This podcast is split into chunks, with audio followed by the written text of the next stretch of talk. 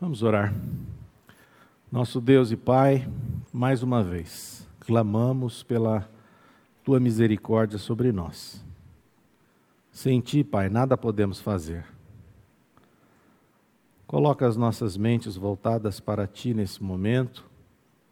Abre, Pai, os olhos do nosso entendimento. Abre os meus olhos para ti, Senhor. Fala ao nosso coração. E vem nos convencer pelo teu Espírito Santo. Pai, nós oramos agradecidos, no nome precioso de Jesus Cristo. Amém. O texto que o Senhor trouxe ao meu coração, já há algumas semanas, é um, um texto que eu acho que é importante nesse momento que nós estamos passando para a igreja em geral. O que nós temos observado, tanto no Brasil quanto fora do, do nosso país, é que a igreja ela tem tem tido uma experiência muito superficial a respeito do cristianismo, uma experiência superficial com relação a experiência das pessoas. E eu acredito que um pouco dessa superficialidade que a igreja ela está vivendo hoje é pelo fato de não se levar a sério o texto bíblico. Essa é uma das razões. E também pelo fato de nós não aplicarmos a palavra de Deus nas nossas vidas. Então, nesse sentido, a Bíblia parece que ela se tornou mais um apêndice do que a parte principal na vida da gente. A última vez que estivemos aqui, nós falávamos da importância dessa rotina de lermos a palavra. E como é difícil isso, né? Eu não sei vocês, mas eu tenho essa dificuldade. Mas se há dificuldade, é porque o caminho é esse. E nós devemos nos alimentar da palavra, a fim de que o Senhor venha trabalhar em nossas vidas e a fim de que nós tenhamos um relacionamento genuíno com o Senhor. A Escritura, ela de fato é a única autoridade sobre nós. E ela é a única autoridade capaz de mudar as nossas vidas de tratar dos nossos dilemas, tratar das nossas misérias. Nada pode fazer isso, a não ser a palavra e a operação do Espírito sobre nós. Por isso, nesse mundo que a gente está vivendo hoje, né, um mundo tão relativizado, nós não podemos viver a parte da palavra, a parte da ação de Deus em nós. E nós não podemos nos iludir, meus irmãos. A passagem que o Senhor nos deu para compartilhar aqui com vocês é a parte final do Sermão do Monte. O Sermão do Monte, ele ajuda a colocar as nossas vidas no prumo, ajuda a nos endireitar. E de uma maneira bastante prática. O Dr. Martin Lloyd Jones, que é um teólogo protestante do Reino Unido, ele diz assim, abre aspas, o Senhor Jesus Cristo morreu a fim de capacitar-nos a viver o Sermão do Monte. Você olha para o Sermão do Monte e você diz assim, meu Deus, como que, eu, como que é possível nós vivermos isso? Mas é exatamente a obra realizada na cruz é que tem o poder de nos capacitar a viver daquela maneira e de uma maneira prática. E a passagem que eu gostaria e pediria ao Fernando que lesse, Fernando que lesse para nós é de Mateus, capítulo 7, dos versículos 13 a 27. Nós vamos ler um texto um pouco maior e depois vamos nos debruçar num texto um pouco menor. Mas eu gostaria que ele lesse Mateus 7, do versículo 13 a 27, por favor. Entrai pela porta estreita. Larga é a porta e espaçoso o caminho que conduz para a perdição, e são muitos os que entram por ela. Porta estreita, porque estreita é a porta, e apertado o caminho que conduz para a vida, e são poucos os que acertam com ela. Acautelai-vos dos falsos profetas, que se vos apresentam disfarçados em ovelhas, mas por dentro são lobos roubadores. Pelos seus frutos os conhecereis. Colhem-se, porventura, uvas dos espinheiros ou figos dos abrolhos? Assim, toda árvore boa produz bons frutos, porém a árvore má produz frutos maus. Não pode a árvore boa produzir frutos maus, nem a árvore má produzir frutos bons. Toda árvore que não produz bom fruto é cortada e lançada ao fogo. Assim, pois, pelos seus frutos os conhecereis. Nem todo o que me diz, Senhor, Senhor, entrará no reino dos céus, mas aquele que faz a vontade de meu Pai que está nos céus. Muitos naquele dia hão de dizer-me: Senhor, Senhor, Porventura não temos nós profetizado em teu nome, e em teu nome não expelimos demônios, e em teu nome não fizemos muitos milagres? Então lhes direi explicitamente: Nunca vos conheci. Apartai-vos de mim, os que praticais a iniquidade. Todo aquele, pois, que ouve estas minhas palavras e as pratica, será comparado a um homem prudente que edificou a sua casa sobre a rocha. E caiu a chuva, transbordaram os rios, sopraram os ventos e deram com ímpeto contra aquela casa, que não caiu, porque fora edificada sobre a rocha. E todo aquele que ouve estas minhas palavras e não as pratica, será comparado a um homem insensato que edificou a sua casa sobre a areia. E caiu a chuva, transbordaram os rios, sopraram os ventos e deram com ímpeto contra aquela casa, e ela desabou, sendo grande a sua ruína. Amém. Uma passagem que mostra claramente a nossa caminhada. Jesus começa com a ilustração de duas portas e dois caminhos, ali nos versículos 13 e 14. Depois fala sobre falsos profetas e dois tipos de árvores, com dois tipos de frutos, do versículo 15 a 20. Depois fala sobre dois tipos de discípulos. E depois ele encerra descrevendo dois tipos de construtores com dois tipos de casas. As duas portas e os dois caminhos ilustram o começo da vida de fé. Todos nós nos deparamos, num determinado momento da nossa vida, com essas duas portas. E Jesus está nos advertindo que elas nos levam a dois caminhos diferentes. Depois, as duas árvores, elas ilustram o crescimento e os resultados dessa vida de fé, que são os frutos. Tanto no versículo 16 quanto no 20, os versículos são os mesmos. Pelos frutos os conhecereis. Os dois tipos de discípulos depois ilustram o engano que muitas pessoas vivem, engano que engano esse que compromete a eternidade de uma pessoa. E é especificamente sobre esse trecho que nós queremos compartilhar com vocês. E por fim, as duas casas ilustram o fim dessa vida de fé, quando Deus julgará todas as coisas. Então, o que, que nós vemos aqui? Uma coisa muito interessante. Jesus ele gosta de nos apresentar escolhas e ele gosta também de fazer perguntas para nós. Esse é o método dele. Assim como Paulo, Paulo também gostava de fazer muitas perguntas. E ele está perguntando para nós: qual é a porta que está diante de você? Você tem conhecimento disso? Qual é a árvore que talvez você represente? Você, como uma árvore, você produz algum fruto?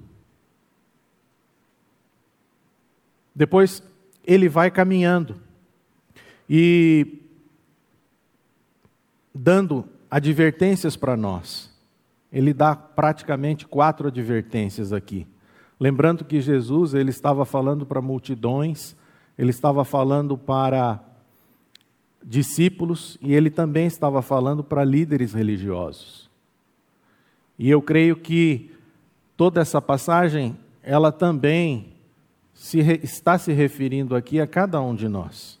Cada um de nós está num momento diferente da nossa caminhada cristã. E nós precisamos refletir, olhar para nós mesmos e tentar identificar qual caminho que nós estamos, qual porta que nos foi apresentada e que caminho nós estamos passando. Se nós estamos diante de falsos profetas, se nós estamos dando fruto nas nossas vidas, essa é a reflexão que eu gostaria que vocês fizessem. Que tipo de vida e que tipo de discipulado você tem?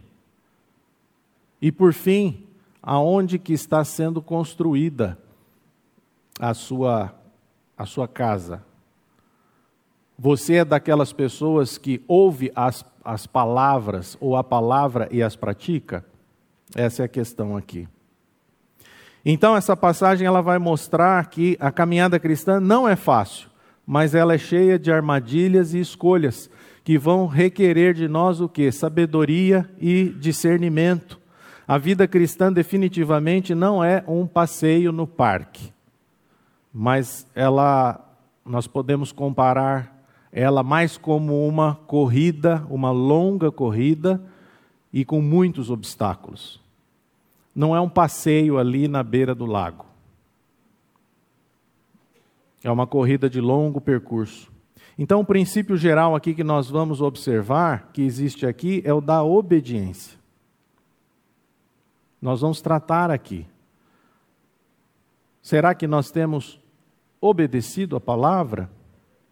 E o teste final, quando todos nós compareceremos diante do tribunal de Cristo, o teste final não é o que nós pensamos de nós mesmos, não é o que as pessoas pensam acerca de nós, mas é o que Deus diz acerca de nós. Porque nós vamos comparecer diante desse tribunal. Então gostaria agora que o Fernando lesse três versículos, o 21, o 22 e o 23. Nem todo o que me diz, Senhor, Senhor, entrará no reino dos céus, mas aquele que faz a vontade de meu Pai, que está nos céus. Muitos naquele dia hão de dizer-me: Senhor, Senhor, porventura não temos nós profetizado em teu nome, e em teu nome não expelimos demônios, e em teu nome não fizemos muitos milagres? Então lhes direi explicitamente: Nunca vos conheci. Apartai-vos de mim, os que praticais a iniquidade. Vejam bem, Jesus estava falando para multidões, para discípulos e para líderes religiosos. E ele diz claramente: Nem todo que me diz Senhor, Senhor entrará no reino dos céus, mas aquele que faz a vontade de meu Pai que está nos céus. Então, definitivamente, não é uma questão de falar. Muitos naquele dia que dia é esse? O dia que nós teremos de nos apresentar lá no tribunal de Cristo.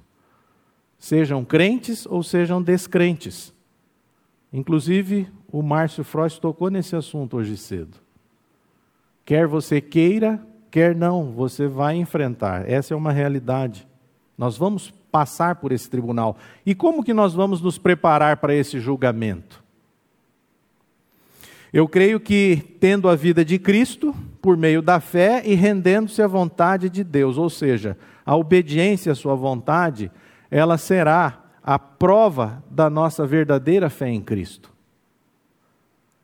Não é aquilo que você simplesmente fala, não é apenas o seu discurso, mas é aquilo que você faz em relação ao que a palavra de Deus lhe requer. E essa prova não consiste em palavras, não é dizer Senhor, Senhor. e não obedecer às suas ordens. Talvez você diga assim: ah, Fernando, mas eu não tenho muitas vezes condições para isso. Eu também não tenho. Mas o, a, a nossa reflexão hoje aqui é para que você não vive, não viva enganado, para que você não se iluda com uma falsa sensação de salvação. Porque é necessário que tenha havido uma mudança interior. Dificuldades todos nós passaremos. Mas será que nós apenas declaramos Jesus Cristo como nosso Senhor, mas nunca o obedecemos? É fácil você aprender um vocabulário religioso, é fácil você memorizar versículos bíblicos, é fácil você cantar os hinos da nossa igreja, é fácil. E, a, e ainda assim você não obedecer a palavra. Quem é verdadeiramente nascido de novo, e isso foi muito bem reforçado aqui pelo pastor Maurício e pelo pastor Glênio hoje de manhã nos batismos, tem o Espírito de Deus habitando dentro de si. É o que diz Romanos, capítulo 8, versículo 9. Vós, porém, não estáis na carne, mas no Espírito, se de fato o Espírito de Deus habita em vós. E se alguém não tem o Espírito de Cristo, esse tal não é dele. Eu não tenho como fazer uma análise, como um raio-x e entrar no seu coração. E você também não tem como fazer isso no meu. Mas a questão é: quem tem o Espírito de Deus, quem tem o Espírito, o Espírito de Deus habita em vós. Se alguém não tem o Espírito de Cristo, esse tal não é dele. E o Espírito permite que se conheça a vontade do Pai. O amor de Deus em seu coração motiva-o a obedecer a Deus e a servir os outros. Eu queria que o Fernando lesse Romanos 5, versículo 5. Ora, a esperança não confunde, porque o amor de Deus é derramado em nosso coração pelo Espírito Santo que nos foi outorgado. Então, se temos o Espírito Santo que nos foi outorgado lá na cruz, o amor de Deus é derramado em nós. E é esse amor quem nos motiva a amar, a perdoar, a caminhar na vida do próprio Cristo. Então, nem palavras, nem atividades religiosas vão substituir o quê? A obediência. Lembrem-se daquilo que Jesus diz ali no texto. Nem todo que me diz Senhor, Senhor, meras palavras, entrará no reino de Deus no reino dos céus, mas aquele que faz a vontade de meu Pai que está nos céus.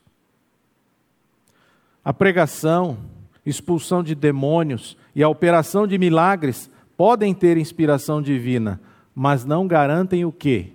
A salvação. Não é o fato de fazermos isto ou aquilo que vai garantir a nós o quê? A salvação. É isso que Jesus está dizendo. É bem possível que até mesmo Judas tenha participado de algumas ou talvez de todas essas atividades pregação, expulsão de demônios, milagres. É possível, nós não sabemos, mas ele estava lá juntamente com os outros discípulos. Só que ele não era um cristão verdadeiro. E nos últimos dias, Satanás também usará de prodígios da mentira para o quê? Para enganar as pessoas. E nós estamos vivendo esses dias. Vamos ler lá Mateus 24, 24?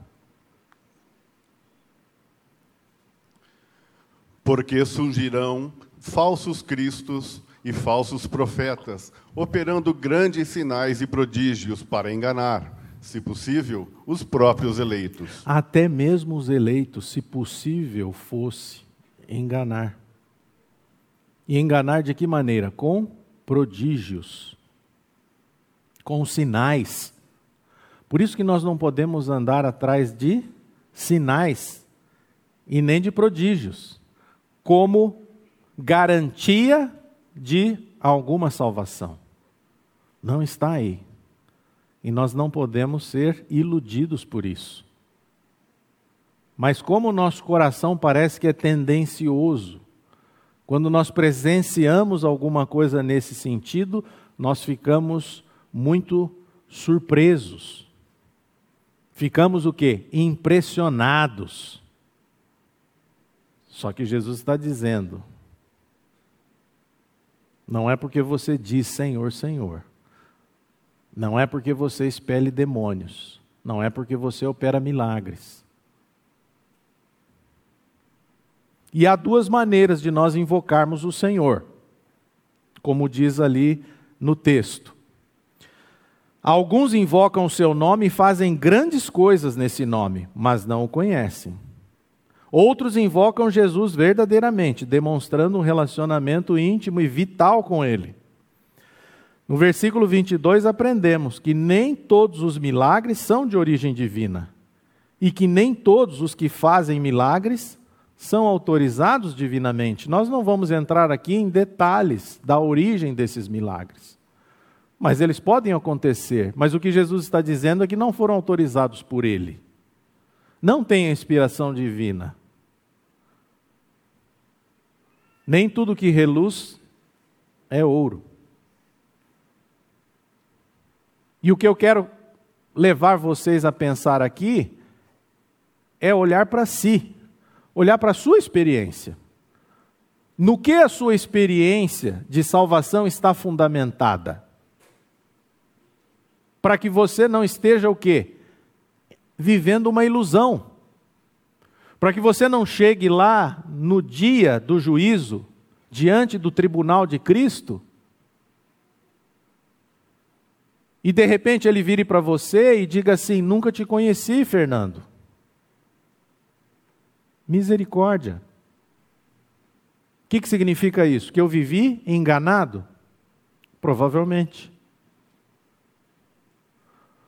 Como foi dito aqui, o batismo nas águas não salva ninguém. E quantas pessoas estão enganadas com isso? O que nos salva é o batismo na morte. É fácil gostar de Jesus, até mesmo reverenciá-lo e chamá-lo de Senhor. Mas é mortal alegar ser um discípulo e nunca alcançar o verdadeiro discipulado, que é o que o texto está nos dizendo. Nos dias de Jesus, quase todos estavam dispostos a ouvir seus ensinamentos e chamá-lo de profeta. E hoje, o que, nós vemos? Hoje nós vemos muitas pessoas nas igrejas, ou até fora delas, se autoproclamando cristãos, mas por motivos completamente equivocados. Muitas pessoas acham que são cristãs porque elas não são, porque a pessoa não é um ateu ou porque a pessoa não é um budista, então ela entende que ela é cristã. Ou ela entende que ela é cristã porque ela vai à igreja ocasionalmente. Ou ela entende que ela é cristã porque ela tem uma certa afeição por Jesus e pelo seu caráter.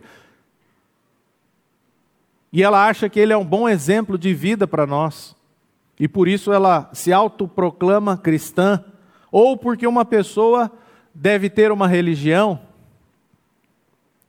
Será que nós temos esse tipo de pensamento? Não é isso que o faz cristão ou que torna uma pessoa cristã.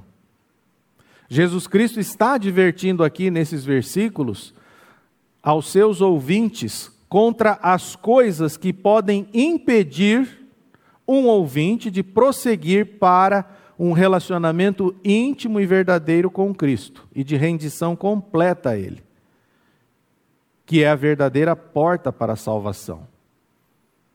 Ele citou aqui algumas coisas que podem fazer o quê? Impedir o ouvinte do evangelho de prosseguir e de ter uma experiência verdadeira. Ele advertiu contra a ideia de que a salvação pode vir a um homem no curso normal das coisas, isto é, sem um verdadeiro chamado e uma verdadeira conversão. Ele advertiu contra falsos mestres e as suas doutrinas, e agora Jesus se volta para um perigo que está dentro do coração de cada indivíduo, que é o perigo, o perigo da autoilusão ou de um engano. Então, meus, meus irmãos, isso significa o quê? Que de um lado, o ouvinte do Evangelho não deve contar com uma mera crença superficial. E como nós dizíamos no início da nossa reunião, a igreja, de um modo geral, ela está vivendo esse momento superficial, porque as pessoas que ali dentro estão também estão vivendo vidas superficiais. O ouvinte do Evangelho não deve contar com uma crença superficial na pessoa de Cristo como prova da sua própria salvação. Por outro lado, o ouvinte do Evangelho também não deve contar com o quê? Com a realização de grandes obras em seu nome como prova da sua própria salvação. Puxa vida, Fernando, mas eu faço isso, eu faço aquilo. Se alguém chegasse para nós e dissesse assim: Fernando, semana passada eu expulsei um demônio. Para você, talvez você ficasse impactado com aquilo. Falou, puxa, esse homem é um homem de Deus. Jesus está exatamente dizendo o contrário, que nós devemos tomar cuidado. O fundamento da nossa salvação não está em grandes obras em seu nome. Essas coisas nunca vão salvá-lo. Em vez disso, ele deve assegurar-se de sua relação pessoal com Jesus Cristo a partir de um coração totalmente o que? Regenerado, alcançado por Deus. E tem um autor que eu gosto muito, que é o James Boyce, é um teólogo reformado e pastor americano, e ele destaca três coisas que podem levar um ouvinte ao alto engano da salvação. Ele diz assim: três coisas. A primeira delas, a armadilha de uma graça barata. Graça barata é um termo que tem algumas pessoas é, que não gostam muito dessa expressão, porque se é uma graça barata, não é a graça de Deus. Mas, para efeito apenas conceitual, para nosso entendimento, eu acho que nós podemos considerar. E ele diz isso. O Dietrich Bonhoeffer, é quem cunhou essa expressão graça barata. E ele conhecia bem a realidade da igreja dele, uma igreja luterana lá na Alemanha, da sua época. E ele usava essa expressão. Era uma igreja como muitas igrejas hoje no Brasil também têm semelhança.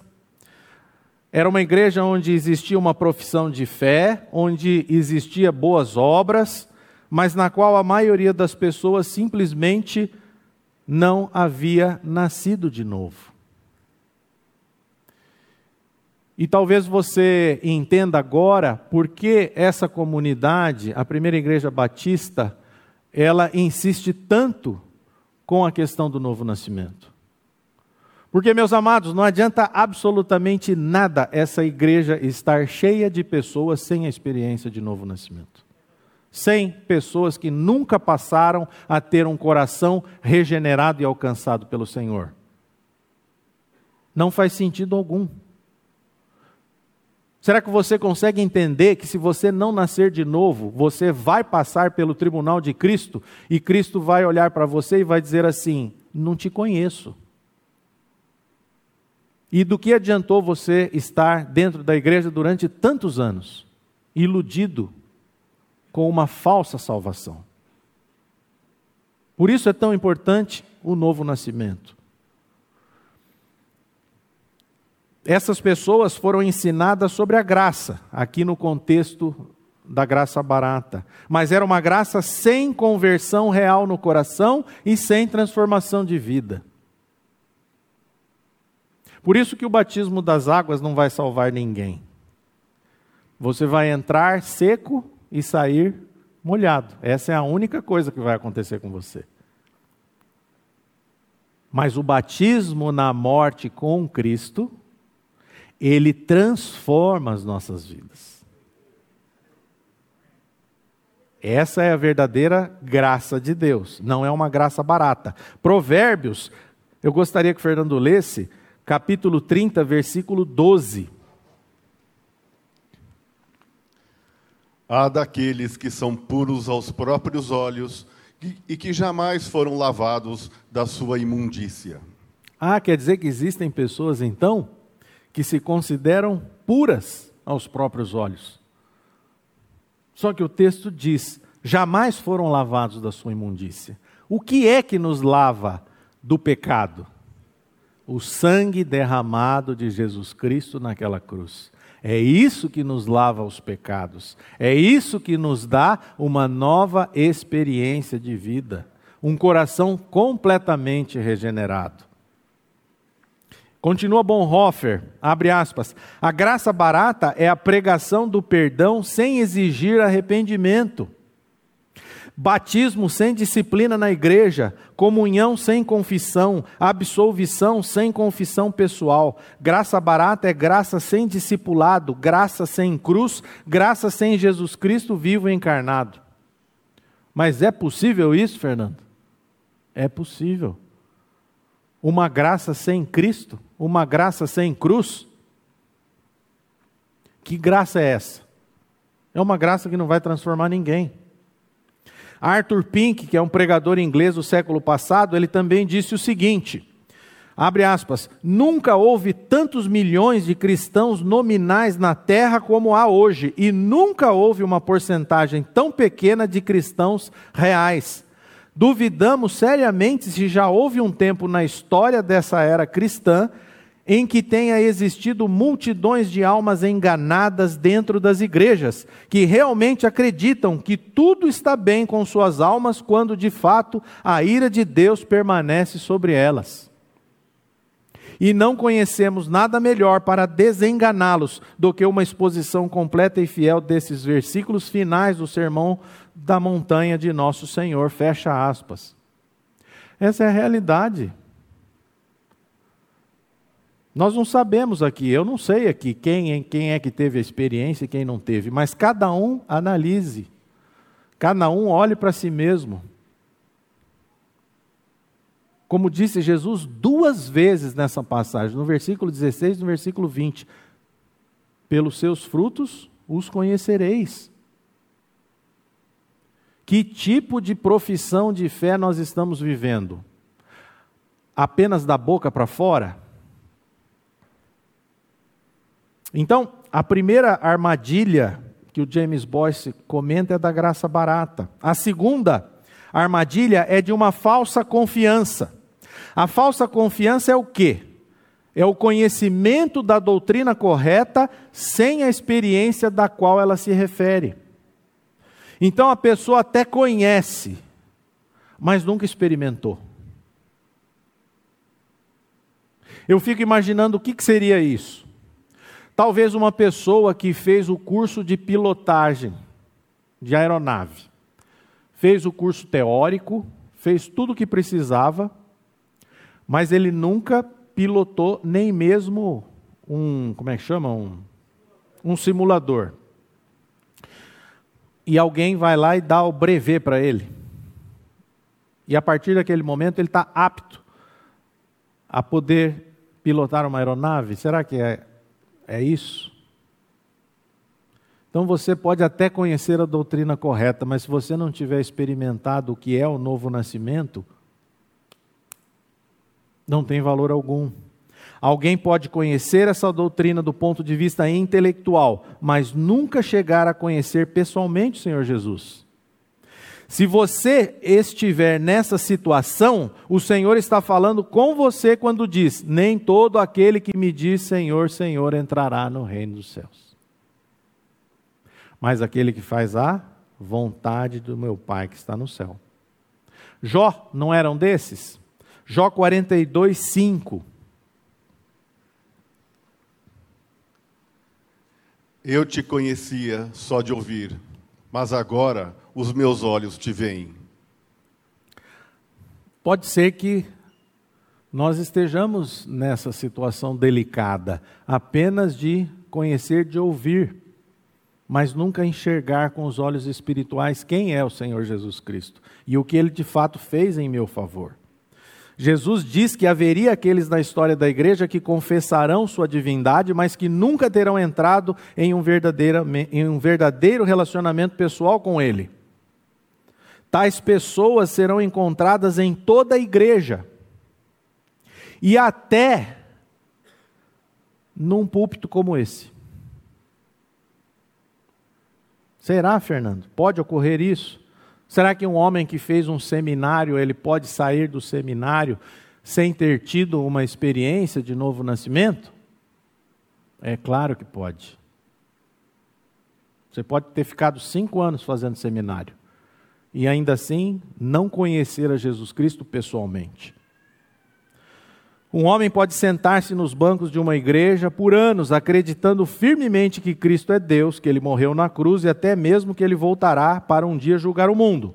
E mesmo assim, nunca chegar ao ponto de confiar nesse mesmo Jesus Cristo como seu Salvador pessoal. E eu espero que isso não seja o seu caso. Teve uma pessoa na história que viveu algo semelhante. Era uma pessoa que era ela confessava corretamente, abandonou o ofício secular, foi fazer o, o seminário, entrou num mosteiro lá na Alemanha, fez todo um progresso no seminário, no mosteiro, começou a dar palestras sobre vários livros, Salmos, Romanos, Gálatas, Hebreus, Tito. E se você tivesse perguntado para essa pessoa naquele momento se ela cria na divindade do Senhor Jesus Cristo, ela iria responder que sim. Se você perguntasse a ela se Cristo morrera na cruz e morrera pelo seu pecado, ela iria responder que sim, com certeza, mesmo que não tivesse entendendo a complexidade do que é o novo nascimento. Só que essa pessoa, ela conhecia o quê? Não conhecia o Senhor pessoalmente. Jesus era Deus, mas não era o seu Deus. Jesus era Senhor, mas não era o seu Senhor. Jesus era Salvador, mas não era o seu Salvador. E Fernando, de quem que você está falando? Eu estou falando de uma pessoa que se chama Martinho Lutero. Foi somente quando Deus o alcançou pela graça e trouxe verdadeira paz ao seu coração que ele pôde então descansar na suficiência de Jesus Cristo. E então crer na plena salvação. E aí, a partir de então, Deus o usou como um grande reformador. Mas durante muito tempo, ele não entendia isso. Eu conheci também uma outra pessoa, e que no início da sua caminhada cristã, ele também falava do Evangelho, anunciava a palavra. Ele é um agricultor. E mas o Senhor, depois de um certo tempo, o Senhor o alcançou. Mas durante muito tempo, ele anunciou a palavra de Deus.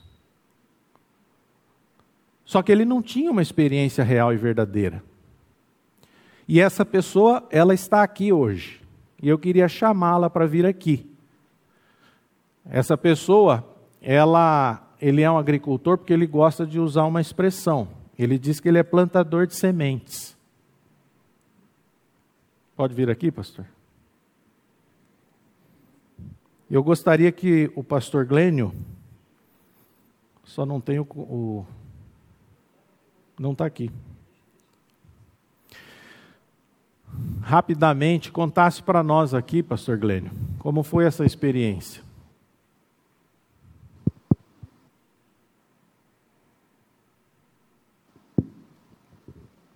É verdade. Você pode estar na igreja, você pode ser um membro da igreja por muitos anos, Você pode ser pastor.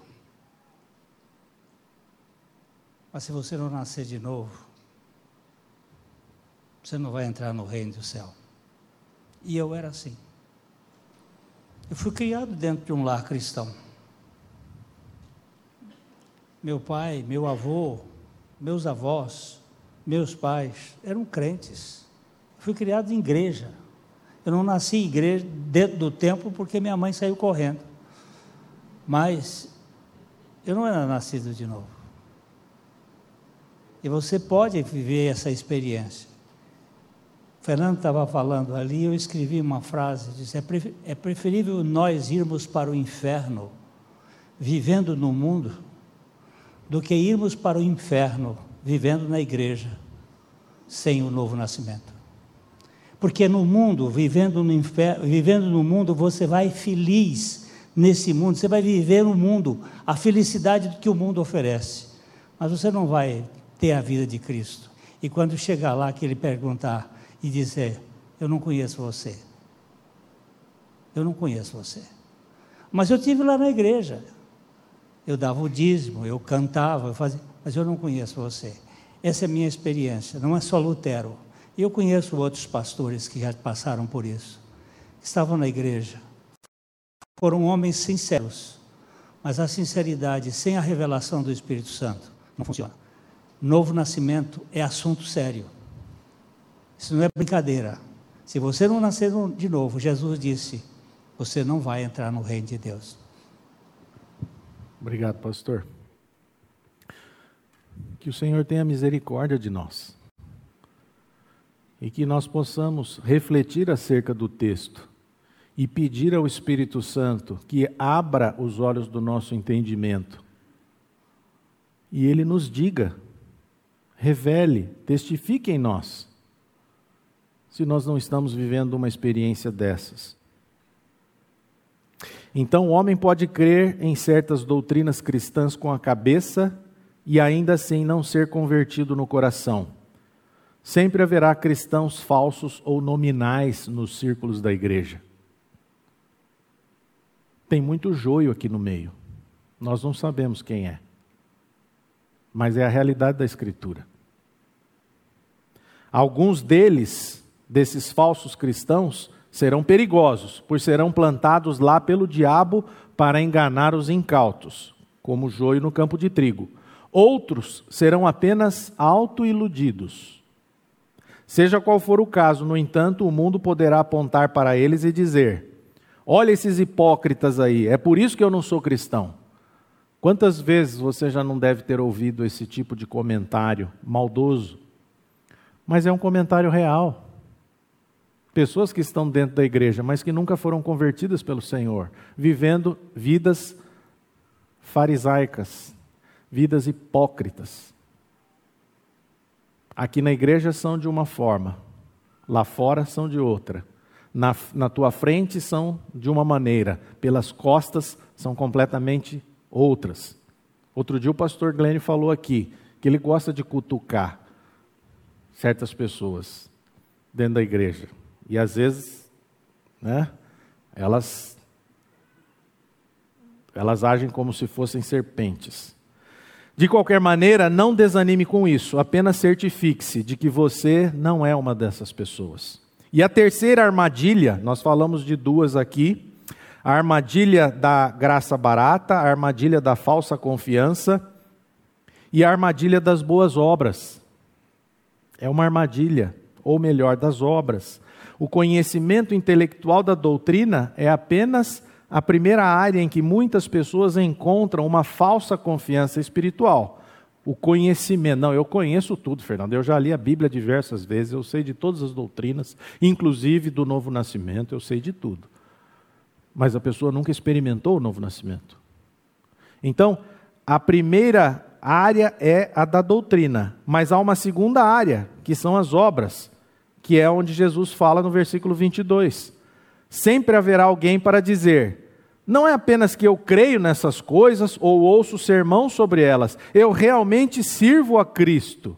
Eu profetizo em seu nome, eu expulso demônios, eu faço trabalhos maravilhosos. Será que é isso que garante a sua salvação?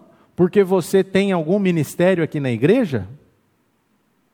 Porque você prega o evangelho, porque você expulsa demônios, faz milagres? Agora, Jesus diz que é bem possível para uma pessoa ser batizada nas águas, fazer profissão de fé, servir na igreja local, até mesmo ser um pregador ou um missionário, e ainda assim nunca ter nascido de novo. As boas obras devem ser aquelas que surgem a partir de uma nova vida interior em Cristo, ou seja, elas são consequência da salvação de uma pessoa e não a causa delas. É evidente que as boas obras devem estar presentes em nossas vidas. Só que você tem que entender que as boas obras são uma consequência daquilo que Cristo fez, regenerando o seu coração mas não são elas que são a prova de que você é uma nova criatura em Cristo. Não é isso.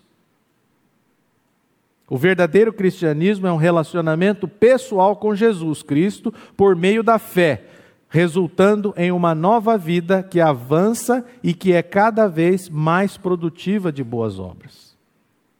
E talvez você chegue agora a esse ponto, depois de tudo que nós falamos aqui, e você está pronto para dizer, então, o que fazer para não cair nessas armadilhas e o que fazer para estar seguro de uma salvação genuína? Como que Jesus Cristo se torna verdadeiramente o meu Senhor, o meu Salvador? Como é isso? Eu elenquei aqui cinco coisas, vou colocar numa ordem aqui, mas isso não significa que elas aconteçam nessa ordem. Cinco coisas. A primeira delas, reconhecendo que você é um pecador indigno e arrependendo-se dessa condição. Você não é a cereja do bolo, como você acha. Eu sou uma pessoa especial, Fernando. Eu sou o cara. Lá no meu trabalho, todo mundo me respeita. Eu sou uma pessoa diferenciada. Meu amado, você não é. Você é um pecador indigno. E que o Senhor te leve ao arrependimento disso. Eu queria ler Romanos 3, versículos 10 e 11. Como está.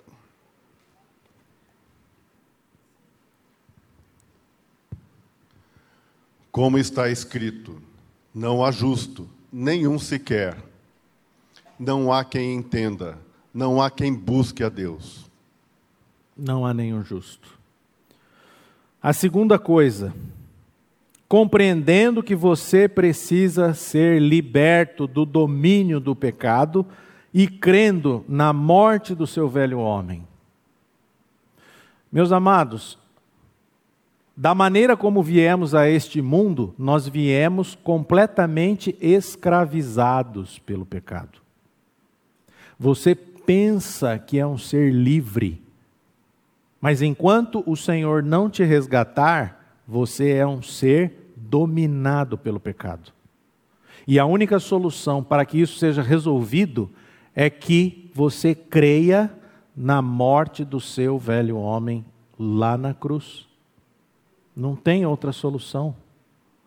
Não tem aprimoramento intelectual para fazer de você uma nova pessoa. A nova criatura é por meio da ressurreição, quando nós ganhamos o que? A vida do Espírito, a vida de Cristo. Romanos capítulo 6, versículos 6 e 7. Sabendo isto, que foi crucificado com ele o nosso velho homem, para que o corpo do pecado seja destruído e não sirvamos o pecado como escravos. Porquanto quem morreu está justificado do pecado. Tem uma versão que diz assim: liberto do poder do pecado. A NVT, aqui com relação ao versículo 7. Liberto do poder do pecado. E no versículo 6, para que o corpo do pecado seja destruído. Não tem como fazer algo, não tem como fazer uma reforma. Tem que morrer. Então nós precisamos reconhecer que somos pecadores indignos, compreendendo que você precisa ser liberto do domínio, crendo na morte do seu velho homem. Terceiro, crendo por meio da fé que você foi unido na morte de Cristo na cruz e que na sua ressurreição Jesus deu a você uma nova vida, que é a vida no Espírito. Tem que crer. Gálatas 2, 19 e 20. Porque eu, mediante a própria lei, morri para a lei, a fim de viver para Deus. Estou crucificado com Cristo. Logo, já não sou eu quem vive, mas Cristo vive em mim. E esse viver que agora tenho na carne, vivo pela fé no Filho de Deus, que me amou e a si mesmo se entregou por mim. Você pode crer na sua união com Cristo? Porque é só por meio dessa união, algo sobrenatural, que já foi realizado há dois mil anos atrás. É uma questão de olhar para a palavra e crer nisso. Eu fui unido na sua morte para que eu recebesse a vida dele, a vida de Cristo. Quarto, compreendendo que quem tem o Espírito tem a vida. E se existe vida, existe também o que? O fruto. Vamos ler Gálatas capítulo 5, versículos 22 e 23. Mas o fruto do Espírito é amor, alegria, paz, longanimidade, benignidade, bondade, fidelidade, mansidão, domínio próprio. Contra estas coisas não há lei. Se há vida, quem tem o Espírito tem a vida. E se há vida, se existe vida, existe também o fruto. Vocês já pararam para pensar, até mesmo na morte daquele ladrão? Lá na cruz? Não teve muito tempo, mas ele foi salvo, não foi? Só que ele disse assim: é, quando entrares no paraíso, Lembra-te de mim quando entrares no paraíso. O que, que significa essa frase? Ele reconheceu que ele era indigno. Houve arrependimento ali. Aquilo já é um fruto. Por mais rápido que tenha sido, eu fico imaginando. Agora, como você olhar para a sua própria vida e não enxergar nenhum tipo de fruto e você ainda entender que você é uma pessoa nascida de novo, eu não tenho como fazer esse julgamento, mas você pode. Você pode fazer esse autoexame para não ficar o que iludido, para não viver no engano. Olhe para si mesmo.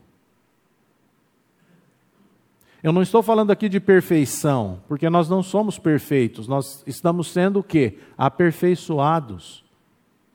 Quinto, descansando e confiando na Escritura e não nas circunstâncias. Meus amados, nós temos que tirar o foco das circunstâncias da vida da gente. Porque as circunstâncias, elas são difíceis. Todos nós passamos por dificuldades, tribulações, perseguições, passamos por dor, sofrimento, doenças, doenças terríveis. Mas isso não significa que eu não sou uma nova criatura, não é isso. Você precisa olhar para Jesus Cristo, descansar na palavra, e Ele vai trazer ao seu coração a paz que excede todo o entendimento. Agora, se você está vivendo uma angústia, uma aflição sem fim, nós temos que clamar a Deus por misericórdia. Eu queria ler com vocês é Filipenses 1:6.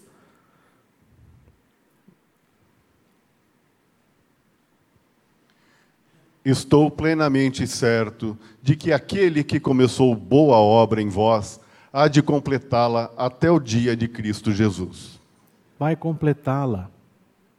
E um outro texto que eu não tinha passado para o Fernando, que é Abacuque 3, 17 e 18. Vamos ler também. Ainda que a figueira não floresça, nem haja fruto na vide, o produto da oliveira minta, e os, e os campos não produzam mantimento, as ovelhas sejam arrebatadas do aprisco, e nos currais não haja gado. Todavia, eu me alegro no Senhor, exulto no Deus da minha salvação. Só um coração regenerado e sustentado por meio da graça de Deus pode alegrar-se numa situação dessas. Pode ou não pode? Pode. Agora, se não tiver uma experiência, meus amados, não vai se alegrar. É lógico que não vai, porque isso aqui é loucura. Mas é loucura para os que se perdem. Agora, para aqueles que creem, é poder de Deus, é algo sobrenatural. E as pessoas do mundo muitas vezes não vão compreender isso. Fernando, como é que você pode estar se alegrando com tanta coisa ruim acontecendo na tua vida? Por quê? Porque eu tenho um Deus que me sustenta. Eu tenho um Deus que está adiante de mim, que é soberano. E que todos os desígnios e propósitos que Ele tem para mim, Ele está no controle. E no controle da tua vida também. Agora, para isso, meus amados, é necessário algo que nós vamos falar agora, estamos terminando. Você é um cristão nominal ou você é um cristão nascido de novo? Essa é a grande questão. A resposta a essa pergunta não depende do seu conhecimento intelectual. Abre aspas, Senhor, Senhor. Ou das suas obras. Não profetizamos em teu nome? Não depende mas única e exclusivamente da graça de Deus. Efésios capítulo 2, versículos 8 e 9, um texto conhecido nosso. Porque pela graça sois salvos, mediante a fé. E isto não vem de vós, é dom de Deus. Não de obras, para que ninguém se glorie. Amém. Nós somos salvos pela graça de Deus mediante a fé. Isso não vem das obras novamente aqui a questão da armadilha das obras. Não fundamente a sua experiência cristã nas obras que você realiza. E não creia numa graça barata, mas na verdadeira graça. Somente o amor de Deus manifestado na obra da cruz pode levar você e eu a um relacionamento pessoal e verdadeiro com o Senhor Jesus Cristo. E uma vez que você tiver esse relacionamento, Deus vai testificar em seu coração uma coisa muito importante, que vai fazer toda a diferença. O que, que ele vai testificar? Ele vai testificar que você é um filho amado de Deus. E isso vai fazer toda a diferença. Porque ainda que a figueira não floresça, ainda que não haja fruto na vide, ainda que a oliveira minta, ainda isso, ainda aquilo, eu sou um filho amado de Deus. Eu não fui abandonado pelo Senhor. O Senhor continua no controle da minha vida, apesar de todas as circunstâncias negativas. E isso vai trazer o verdadeiro descanso ao seu coração. Vamos ler lá Romanos 8,16. O próprio Espírito testifica com o nosso espírito que somos filhos de Deus. Testifica significa confirma com o nosso espírito que nós somos filhos de Deus. E quando isso acontecer, eu tenho certeza que você não estará enganado, que você não estará iludido. Mas nós devemos fazer esse exame da nossa experiência. Lembre-se daquilo que Jesus disse, dessa passagem aqui. Lembre-se do texto todo que nós lemos, desde o versículo 13 até o versículo 27. Isso é algo que vai acontecer à igreja. E nem todos que estão na igreja ainda são filhos, a não ser que você tenha realmente experimentado o novo nascimento, o nascimento do alto. Quando isso ocorrer, Deus vai testificar isso, vai confirmar isso no seu coração. Vamos orar. Nosso Deus e Pai, nós te agradecemos por esse momento, por esse privilégio que tivemos aqui de compartilhar a tua palavra. E a nossa oração, Pai, é que o Senhor testifique em nós tudo o que foi tratado aqui.